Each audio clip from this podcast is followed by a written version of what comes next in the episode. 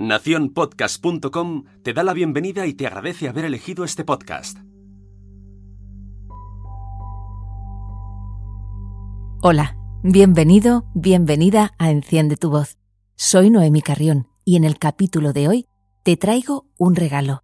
Se trata de una entrevista que realicé a Javier Rivero Díaz y es un regalo por el amor que desprende y por la cantidad de conocimiento valioso que comparte con nosotros. Hablamos de cómo nos comunicamos con el dinero. Si quieres mejorar tu economía, presta atención los próximos minutos, porque son literalmente de oro. A menudo echamos la culpa de todo al dinero. Si no tenemos dinero, pues muchas veces se nos escapa aquello de dichoso dinero. O si alguien tiene mucho dinero, oímos aquello de que es que está podrido de dinero. ¿Cuántas veces hemos dicho o escuchado que el dinero corrompe, que el dinero es la raíz de todo mal, más dinero, más problemas, la gente rica son malas personas y la estrella de todas las frases de este tipo, que seguro ha pasado alguna vez por tu vida, el dinero no da la felicidad. ¿Nos convertimos en esclavos de estas afirmaciones? ¿Son justificaciones para aferrarnos a una zona de confort financiera diminuta? Tenemos hoy en Comunicando a un experto en educación financiera, autor de dos bestsellers, Cómo vender más y Gimnasia financiera. Muy buenos días, Javier Rivero Díaz. Muy buenos días. Qué alegría de escucharte, qué alegría de tenerte aquí, Javier. Lo mismo digo.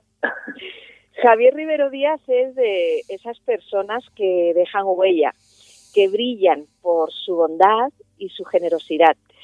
Nos conocimos en un programa de aceleración de empresas y era mentor de unos compañeros míos, a los que, por cierto, les está yendo fenomenal, que son Ecodicta, que, por cierto, si tenéis ocasión, buscar en la red.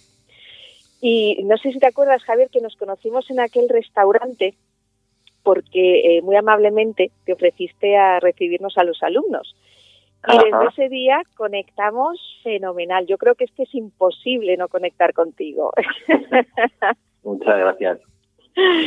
Quería preguntarte, ¿cómo podemos ampliar esa zona de confort financiera? Y hablo no de salir de la zona de confort y entrar en incertidumbre, sino realmente de hacer esa zona de confort más grande.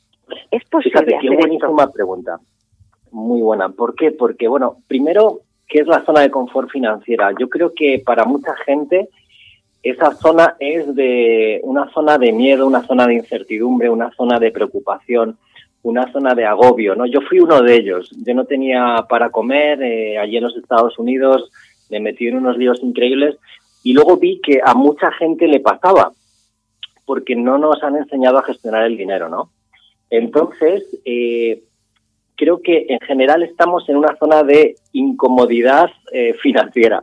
Mm. Ahora, para llegar a la zona de confort financiero, que sería el siguiente paso, eh, yo lo que sugiero es lo que la mayoría no hace, ¿no? Que es eh, la mayoría gasta más de lo que gana. Entonces, en zona de confort financiera estaríamos en ese segundo nivel, ¿no? El primero era la gente en agobio financiero, ¿no?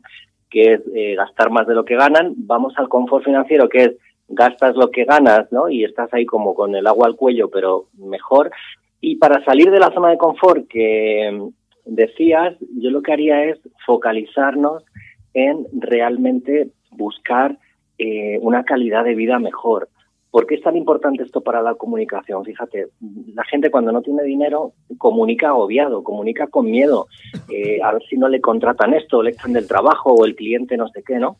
Pero cuando llegamos y salimos de esa zona de confort y generamos más de lo que gastamos, vivimos con más tranquilidad financiera, más paz financiera, que a mí es lo que me motiva, ¿no? Que la gente viva con esa tranquilidad. El dinero es un medio, gracias Tocayo, exacto. Entonces, que vivamos con paz, y, no hay necesidad de vivir agobiados por la vida, ¿no?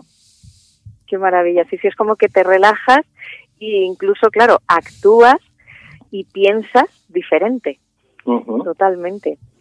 Y una vez tenemos más ingresos que gastos y conseguimos ahorrar, ¿qué se hace con ese dinero ahorrado? Fíjate, muy buena pregunta también. Cuando la mayoría de la gente ese dinero, bueno, la mayoría no ahorra lo suficiente, entonces vamos, estamos como tratando de expandir que, que la mayoría se convierta, bueno, que, que, cada vez más gente le vaya mejor. Entonces, ese ahorro, lo que es fundamental es una parte invertirla. Yo creo que rebobino a la historia, me voy, yo que sé, cien mil años atrás o lo que sea, digo, oye, antes nuestros familiares eran agricultores, ¿no? Entonces, no vivían de, de tener ahí, yo qué sé, vivir de una flor o de una lechuga, sino que plantaban todo lo que podían. Pues esta es un poquito la filosofía. Uno ahorra, que para mí el dinero lo traduzco también como a semillas o, a fruta, imagínate tener muchas naranjas, ¿no? Pues todas ahí se nos van a pudrir. Entonces, ¿qué tal si lo que hacemos es, con la mitad de las naranjas, vamos tratando de eh, pues ayudar a otras personas que necesitan naranjas, ¿no? Es decir, ese dinero invertirlo, sembrarlo, para que nos cree como un, huerto, un bosque de fuentes de entradas de ingresos que de las que podamos vivir. Entonces, si una se cae, pues tenemos otra. Entonces, ¿qué hacer? Invertir, invertir, invertir con prudencia lo que uno pueda perder, por favor. Claro. No, no lo que necesite para comer, ¿vale? Claro, sabiendo que es un dinero que está destinado a invertir. Exacto. Entonces, eso es una disciplina. Si te entran 100 de ahorro, pues por lo menos, bueno, primero tener un colchón de por lo menos seis meses de vida, ¿sabes? Que si algo pasa, ¿no? Y luego, eh, por lo menos la mitad, si uno entra 100, pues oye, 50, vale, ir poniéndolo ahí para invertir, viendo opciones para invertir, y hay muchísimas, o sea que... Claro, ¿cómo se pueden generar eh, esas diversas fuentes de ingreso? Porque, sí, adelante.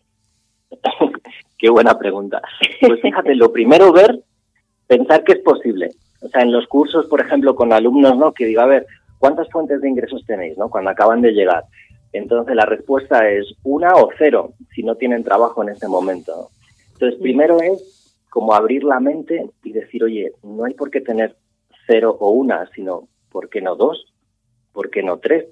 Una pata de la mesa, o sea, una mesa o sea, le quitas dos o tres patas y se te cae. Entonces, mejor ampliarlo, ¿no? Entonces, una vez que hemos abierto la cabeza y decir, oye, mejor tener más, ¿cómo lo podemos hacer? Pues mira, hay muchas opciones. Se pueden hacer inversiones. Eh, imagínate que alguien tiene un negocio y tú le das una aportación. Eso es lo que llamamos el mercado de valores, la bolsa, ¿no?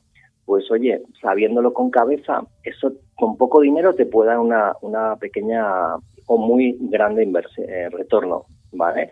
O temas de inmuebles, o temas de... Eh, hay algunas... El mundo de la criptomoneda me encanta, pero también con mucha prudencia.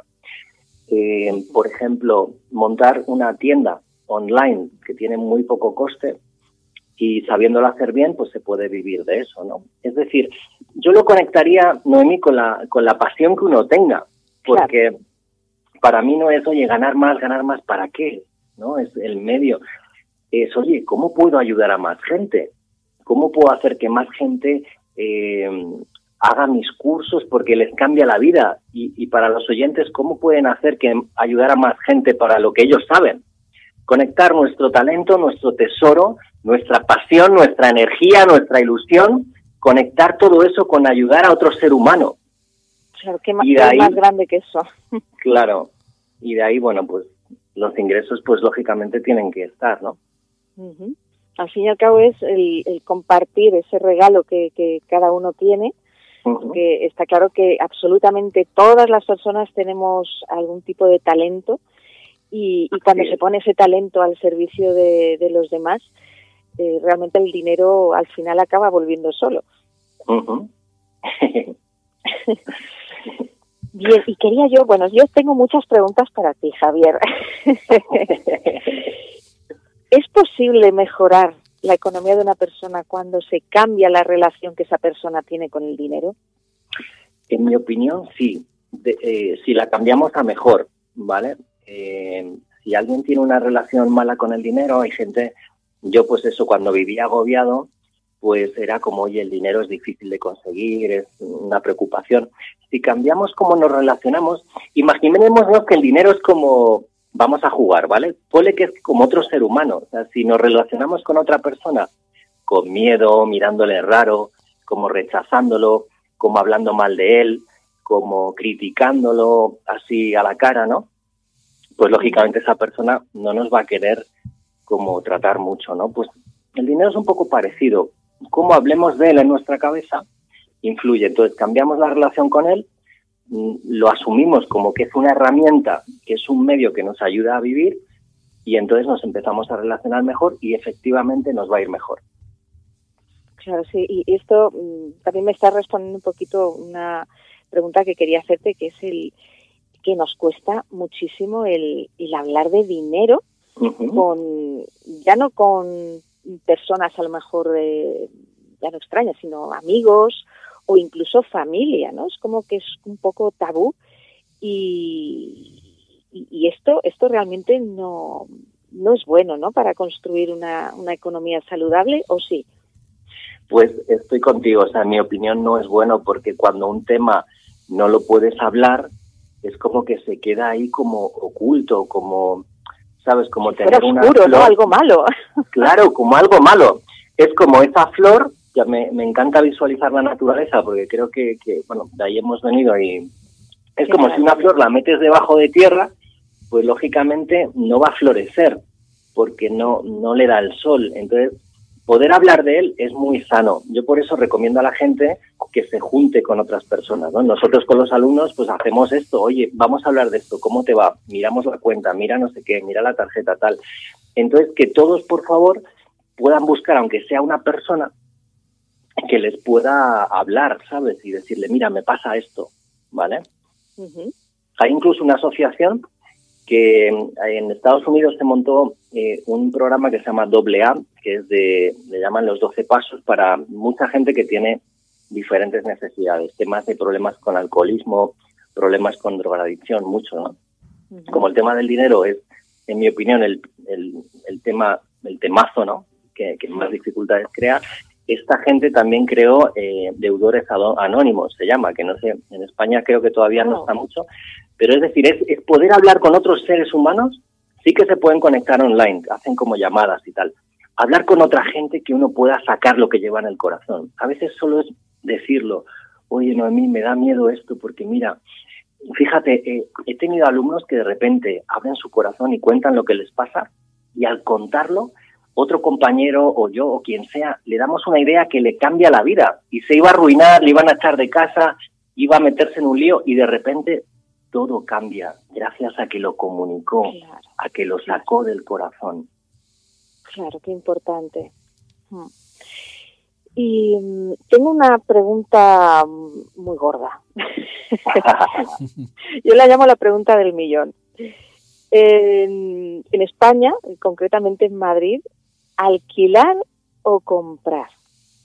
Porque el alquiler en Madrid ahora mismo es bastante alto, pero es que los precios de compra también. Es una pregunta muy buena. Fíjate, yo pintaría dos escenarios. Uno, hay personas que tienen la capacidad de comprar. ¿Por qué? Pues porque se han organizado bien económicamente, porque eh, han hecho las cosas bien, hacerlas legales, que es lo que también recomiendo en los cursos y eso, ¿no? O sea, que pues, no trapichear, no robar a nadie, no eh, usar dinero negro que luego no puedes justificar, sino cuando ha hecho todo bien, esas personas seguramente tengan capacidad de compra. Entonces yo les diría que es buena opción si compran de una forma humilde. Esta palabra es fundamental. Me encuentro tantos problemas con familias que se han comprado un casoplón o un pizazo increíble de 200.000, 300.000. Digo, mira, yo como vivo, si veis, estoy aquí en un piso súper sencillo, dos habitaciones, ¿sabes? súper barato. Eh, no tengo coche, no tengo reloj, no es decir, no digo que todo el mundo haga esto, pero me refiero que prudencia, por favor. Si uno va a comprar, que busque mucho y que busque cosas muy económicas, lo más que puedan. Porque así la hipoteca la pagan fácilmente. de verdad. No se vuelve exactamente, no se te vuelve en contra. Exacto, exacto. Y el Claro, si no al final hay gente que, que no la puede pagar porque cuenta con tener dos sueldos, pero de repente uno se acaba. O los dos porque han hecho a las dos personas y se meten en grandes líos. Y yo lo he vivido y conozco, pues esto, tanta gente que lo ha pasado, ¿no? Entonces, el segundo escenario es personas que no pueden comprar eh, por, porque no han podido, porque no han podido ahorrar o lo que sea, y entonces ahí eh, podrían alquilar, ¿no? Y yo también buscaría algo muy, muy sencillo, lo más con la máxima humildad que puedan, ¿no? Yo he vivido años en habitación, ¿sabes? Cuando compartiendo eh, piso, ¿no? En una habitación que es mucho más económico. Eh, te hablo de cuando era más joven, ¿no? Ahora ya, pues, con, la, con el bebé, la familia y tal, pues no, pero me refiero eh, humildad, eh, sencillez y austeridad en, el buen sentido, ¿sabes? Porque la palabra más cara del diccionario para mí, Noemí y, y equipo ahí, Loli y Tocayo, es aparentar, es tratar de, presumir de lo que uno no es, de comprarse cosas que uno casi no las puede pagar para que piensen que uno es genial y que le va muy bien, ¿no? Entonces, cuidando todo eso, el tema del alquiler o compra lo vamos a hacer con más, con más cabeza. Claro. Si al final el aparentar algo que no eres eh, cuesta caro. Claro, hay gente que se compra un piso no sé dónde porque es guay y la zona es y luego pues no tienen ni para comer, literalmente. He conocido gente así, con un cochazo espectacular y, no le pueden ni echar gasolina, ¿no? Madre mía, claro. No hace falta, entonces alquilemos en lo más barato que podamos o compremos lo más barato que podamos y, y sintámonos bien por eso. El que no le caigamos bien, pues peor para él, ¿sabes? ¿Qué le vamos a hacer? Nosotros que nos sintamos bien con nosotros mismos. Fenomenal. Eh, yo he leído tu libro Gimnasia Financiera y me ha gustado muchísimo porque me ha parecido bastante accesible, muy concreto, porque hablas de siete hábitos muy específicos para mejorar nuestra economía en siete días. ¿Te parece que hagamos un repaso de esos siete consejos contigo? Claro. Fenomenal. Pues eh, vamos con ese primer consejo, que es el dar la cara. ¿Qué significa esto de dar la cara? Vale, bueno, gracias por lo que dices del libro, me alegra un montón. Mira, es que me ha encantado porque no, no te lías, ¿sabes? Cuando eh, lo leemos personas que a lo mejor pues no tenemos esa formación o ese conocimiento económico y financiero, pues eh, se agradece muchísimo cuando encuentras un libro que entiendes. es maravilloso. pues fíjate, como habéis visto, es un poco contracorriente, ¿no? O sea, realmente casi prácticamente todo va un poco a hacer lo que no se suele hacer. Por ejemplo, el uno que has dicho, dar la cara, ¿qué significa? Mucha gente cuando debe dinero, ¿qué es lo que hace? Se esconde, ¿no? Claro. se esconde, no, no devuelve las llamadas. Bueno, pues justo esto es todo lo contrario. Es si uno de repente debe dinero a alguien y nos estás aquí escuchando y debes dinero a alguien y está enfadado contigo, llámale. Dile, oye, ¿sabes qué? Perdona. Eh, es ser una actitud proactiva, una actitud de comunicar, de, de realmente tomar la iniciativa para que si algo nos ha pasado y que no le hemos podido pagar, comunicarlo. Y esto ahorraría porque claro, llevo unos, una década investigando con, directores de banco, con montones de gente, y esto hubiera ahorrado muchos desahucios.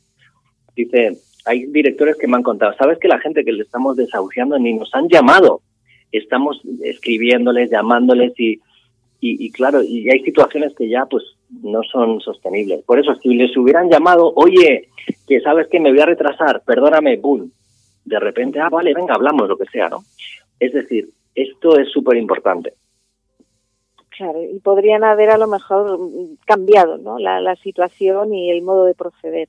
Claro, y la gente que hace caso así va, así le pasa, de repente se le soluciona el tema, porque habla y buscan una alternativa o piensan en algo o lo que sea, pero el no hablar, el no comunicar, eh, pues la verdad es que no es recomendable. Siempre mejor expresarlo, oye, me está pasando esto, ¿sabes? Y ya está. Claro, efectivamente. ¿Cuántas veces hay también, pues, mm, vamos, yo como, como autónoma, eh, pues eso, tienes alguna factura por ahí perdida que dices, bueno, ¿y esto? Eh, ¿En algún momento se podrá cobrar o...? porque tampoco te responden a los emails, tampoco te... en fin, y es, es, es tremendo. Que si hubiera habido... Y gracias por contar eso, ¿no? A mí, porque hay muchas personas, muchas familias que ahora mismo o no pueden comer o les ha pasado en el futuro por gente que no les está pagando. Claro.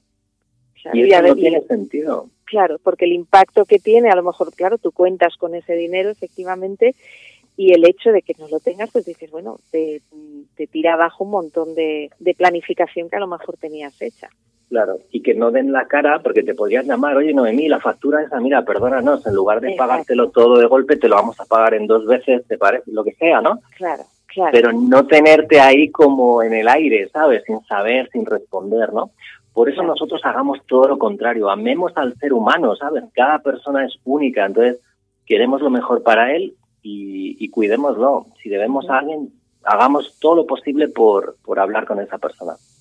Claro, sí, si realmente si al otro le va bien, a mí me vais bien. Si es que todo radica en, lo mismo, ¿no? En, ese amor y en esa intención positiva hacia las demás personas. El hábito número dos, eh, soltar, dejar espacio, compartir y agradecer. Me encantan estas palabras. Me encantan. cuéntanos, cuéntanos qué es esto. Fíjate, bueno, la verdad es que, bueno, pues en el libro y en el curso viene como, o sea, es que nos llevaría tanto tiempo contarlo, pero en resumen, el tema emocional tiene mucho que ver con cómo nos va económicamente.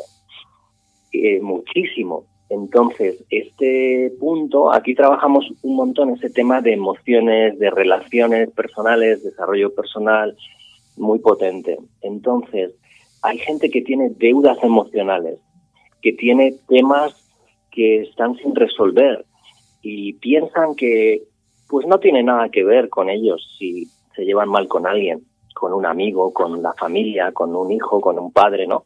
Como que da un poco igual. Pues la verdad es que no eso tiene un impacto directo en nuestra economía, en nuestro bolsillo y, por supuesto, en nuestra salud. ¿Vale? El otro día me contaba una persona que, bueno, se le acaba de morir el marido, le dio un infarto, tenía problemas económicos, estaba preocupado, estaba tal, y, como eso, muchísimo. ¿Por qué? Porque esa tensión, esa, esos agobios se traducen en, en problemas de salud y está demostrado científicamente, además, eh, en estudios de, medicina, ¿no? Que el dinero pues afecta a cómo nos va y esa relación y esas emociones. Entonces aquí, este, yo lo que recomiendo a la gente es que si tiene una tensión con alguien, alguien con el que ha discutido, alguien con el que se lleva mal, y especialmente con los padres, que ha llegado el momento de solucionarlo. Ha llegado el momento, si viven hacer el ejercicio de los cuatro pasos que viene ahí en el libro. Está, eh, si queréis iros a comoahorro.com y os llega un, como un vídeo, así no os hace falta el libro, o sea, viene el libro, que, el vídeo que explica el proceso este. Y, y entonces hacerlo, ¿sabes? Llamarles, si viven, si no viven, se les escribe una carta y eso les cambia literalmente la vida financiera, o sea, y toda su vida y tengo tantos vídeos de alumnos de que es que me emociono solo solo hablando de esto, ¿no? Así que eso es lo que diría Noemí, empezar a, hacer eso, ¿no? A, crear paz y armonía comunicándonos y, pidiendo perdón y agradeciendo y reconociendo a las personas, oye, papá, gracias por enseñarme esto y gracias a ti, pues eh, soy así o lo que sea, ¿no? O sea, en los cuatro pasos pues son menos, llevaría un rato explicarlos. Pero ahí en el vídeo ese les va a llegar como ahorro.com y les llega un vídeo que está en, YouTube, pero bueno, es más difícil encontrar ahí en la en el navegador ese.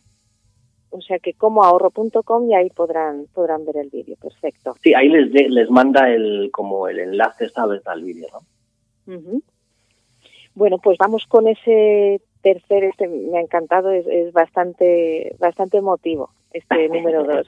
Es muy emotivo. como como sigas subiendo esto de intensidad, acabamos aquí todos, vamos.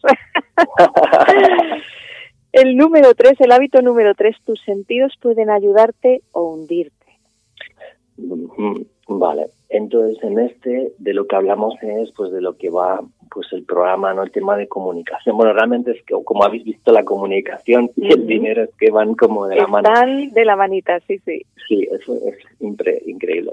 En el 3, los sentidos, fíjate, mucha gente que, a ver, ni se para en agradecer a los sentidos que tiene, el tacto, ¿no? La vista, todo esto que nos enseñaron en el cole.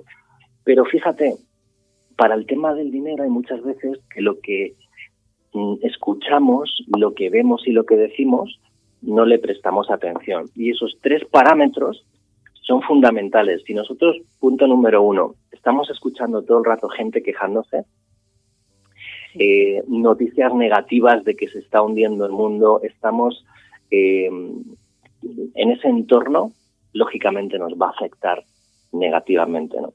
Punto número dos, si estamos viendo pues mm, gente que, películas que se están matando, eh, estamos viendo cosas que nos hacen daño, eso nos va a afectar también a nuestra economía. Y el tercero, si estamos hablando, contando cosas negativas, oye, mira, este, el otro, que hijo de tal, que no sé, ¿sabes? Nos estamos metiendo con otros, también nos va a afectar. Entonces es justo darle la vuelta a esos tres puntos y escuchar cosas que nos alimentan. ¿Vale? Yo, por ejemplo, si estuviera escuchando este programa, digo, me está alimentando, estoy aprendiendo, me está haciendo crecer, me está ayudando, me está inspirando, pero ¿qué pasa, no? Entonces, que escuchemos... pero qué buen invitado han traído hoy.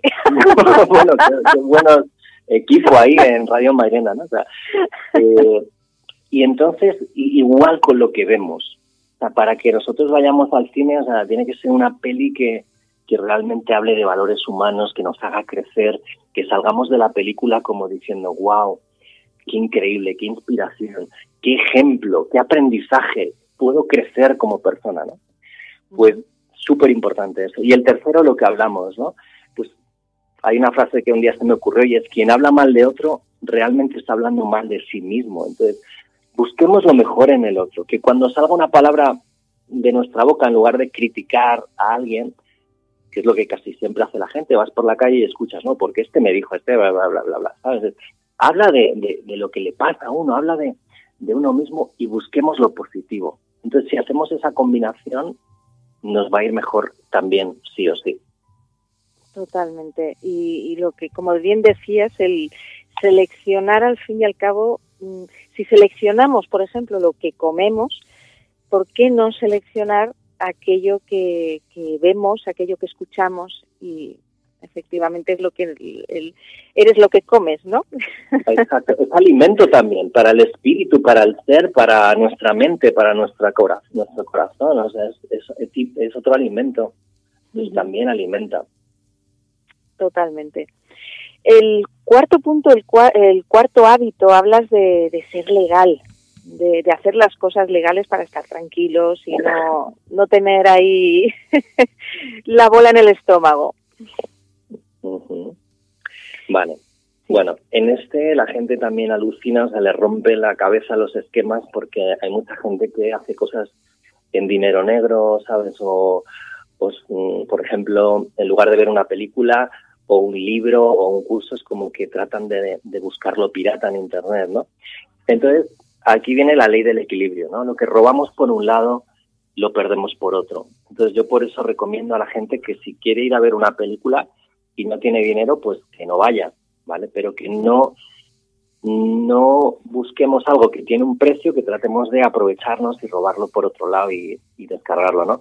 La gente que hace esto, me hace caso, les cambia la vida. Dice, wow, Javier, nos descargábamos, ¿no? Recuerdo una pareja, unos alumnos que tuve, me dijeron, Oye, antes descargábamos películas, libros, cosas por casa, eh, programas, robaban el office, lo que sea, y de repente desde que lo hemos dejado de hacer nos va mucho mejor. Digo, pues claro, pues es que es normal, porque estábamos fastidiando a alguien.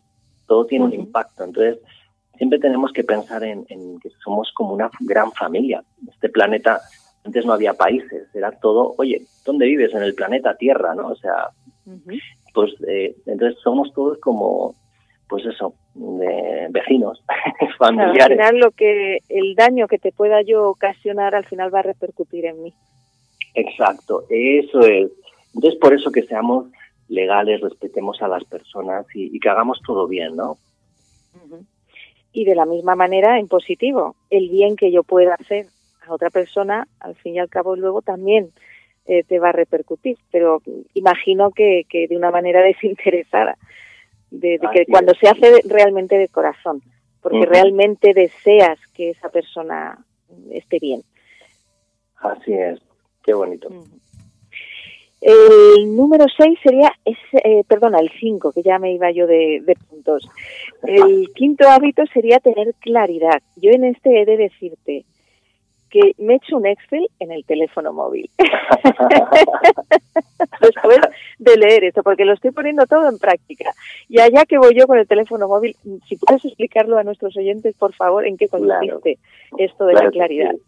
Muy bien, me alegra mucho, ya me contarás cómo, pues fíjate, que aquí lo que os recomiendo a todos es eh, tratar de poner luz en la oscuridad. ¿A qué me refiero con esto? Hay muchas veces que pues no cuidamos el dinero, lo que entra, lo que sale y tenemos un poquito de descontrol. ¿Vale? Entonces lo digo por experiencia. Y eso lógicamente pues quien no ve pues lo tiene más complicado. Entonces yo aquí recomiendo tener orden y decir, oye, venga, vamos a revisar, vamos a clasificar, vamos a, a ver un poquito qué está pasando en ese área, ¿no? O sea, tener claridad de cuál es nuestra situación económica. Hay gente que piensa que está muy mal y de repente se pone a mirar las cosas y no está tan mal. De hecho, está bastante bien. Y gente pues que piensa lo contrario y entonces por eso es tan importante tener claridad. Y el número seis, orden y clasificación. Vale, aquí, fíjate, la clasificación y el orden me refiero a, a cómo organizamos lo que nos está entrando, ¿vale? ¿Por qué? Porque a veces eh, uno dice, ah, vale, me entran 100. Ah, bueno, pues se lo gastan todo, ¿no? O de hecho se gastan 110. Entonces aquí mi filosofía es que vivamos con lo que realmente necesitamos, sin grandes tal, sino de una forma sencilla, y luego lo que sobra, que siempre tiene que sobrar algo, organizarlo, ¿vale? Entonces, antes hablábamos del tema de ahorro-inversión. Luego también tener un sobre o un, espacio o una cuenta que sea para formación. Yo estoy en continua formación. Ayer estuve en un curso, el sábado en otro, el viernes en otro. O sea, que a veces los doy, pero a veces los recibo. O sea, entonces yo estoy en continuo aprendizaje de cosas, ¿no? Me apunto a todo lo que veo que me puede ser útil que me pueda ayudar a ser mejor persona, mejor padre, mejor marido, ¿no? Entonces, esa categoría también es súper importante. Luego otra de ocio. Hay gente que se gasta todo en ocio, ¿no? Pues no, vamos a poner una partecita, ¿vale? De ocio. Y luego también eh, la otra que a mí me gusta es la parte social, ¿sabes? Es decir, oye, un porcentaje, un 5, un 10% para causas sociales, ¿no? De apoyar a una causa en la que confiamos, ¿no? Una ONG, una iglesia, un, proyecto, un motivo para construir un mundo mejor, ¿no?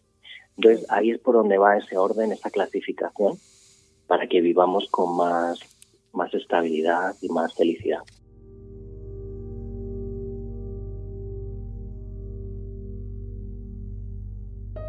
Gracias por compartir este ratito juntos. Espero que te haya ayudado. Suscríbete al podcast para seguir recibiendo más contenido de valor que te ayude a desarrollar tu comunicación y tu voz. También me puedes visitar en noemicarrión.com. Estaré encantada de recibirte. Hasta el próximo capítulo. Enciende tu voz.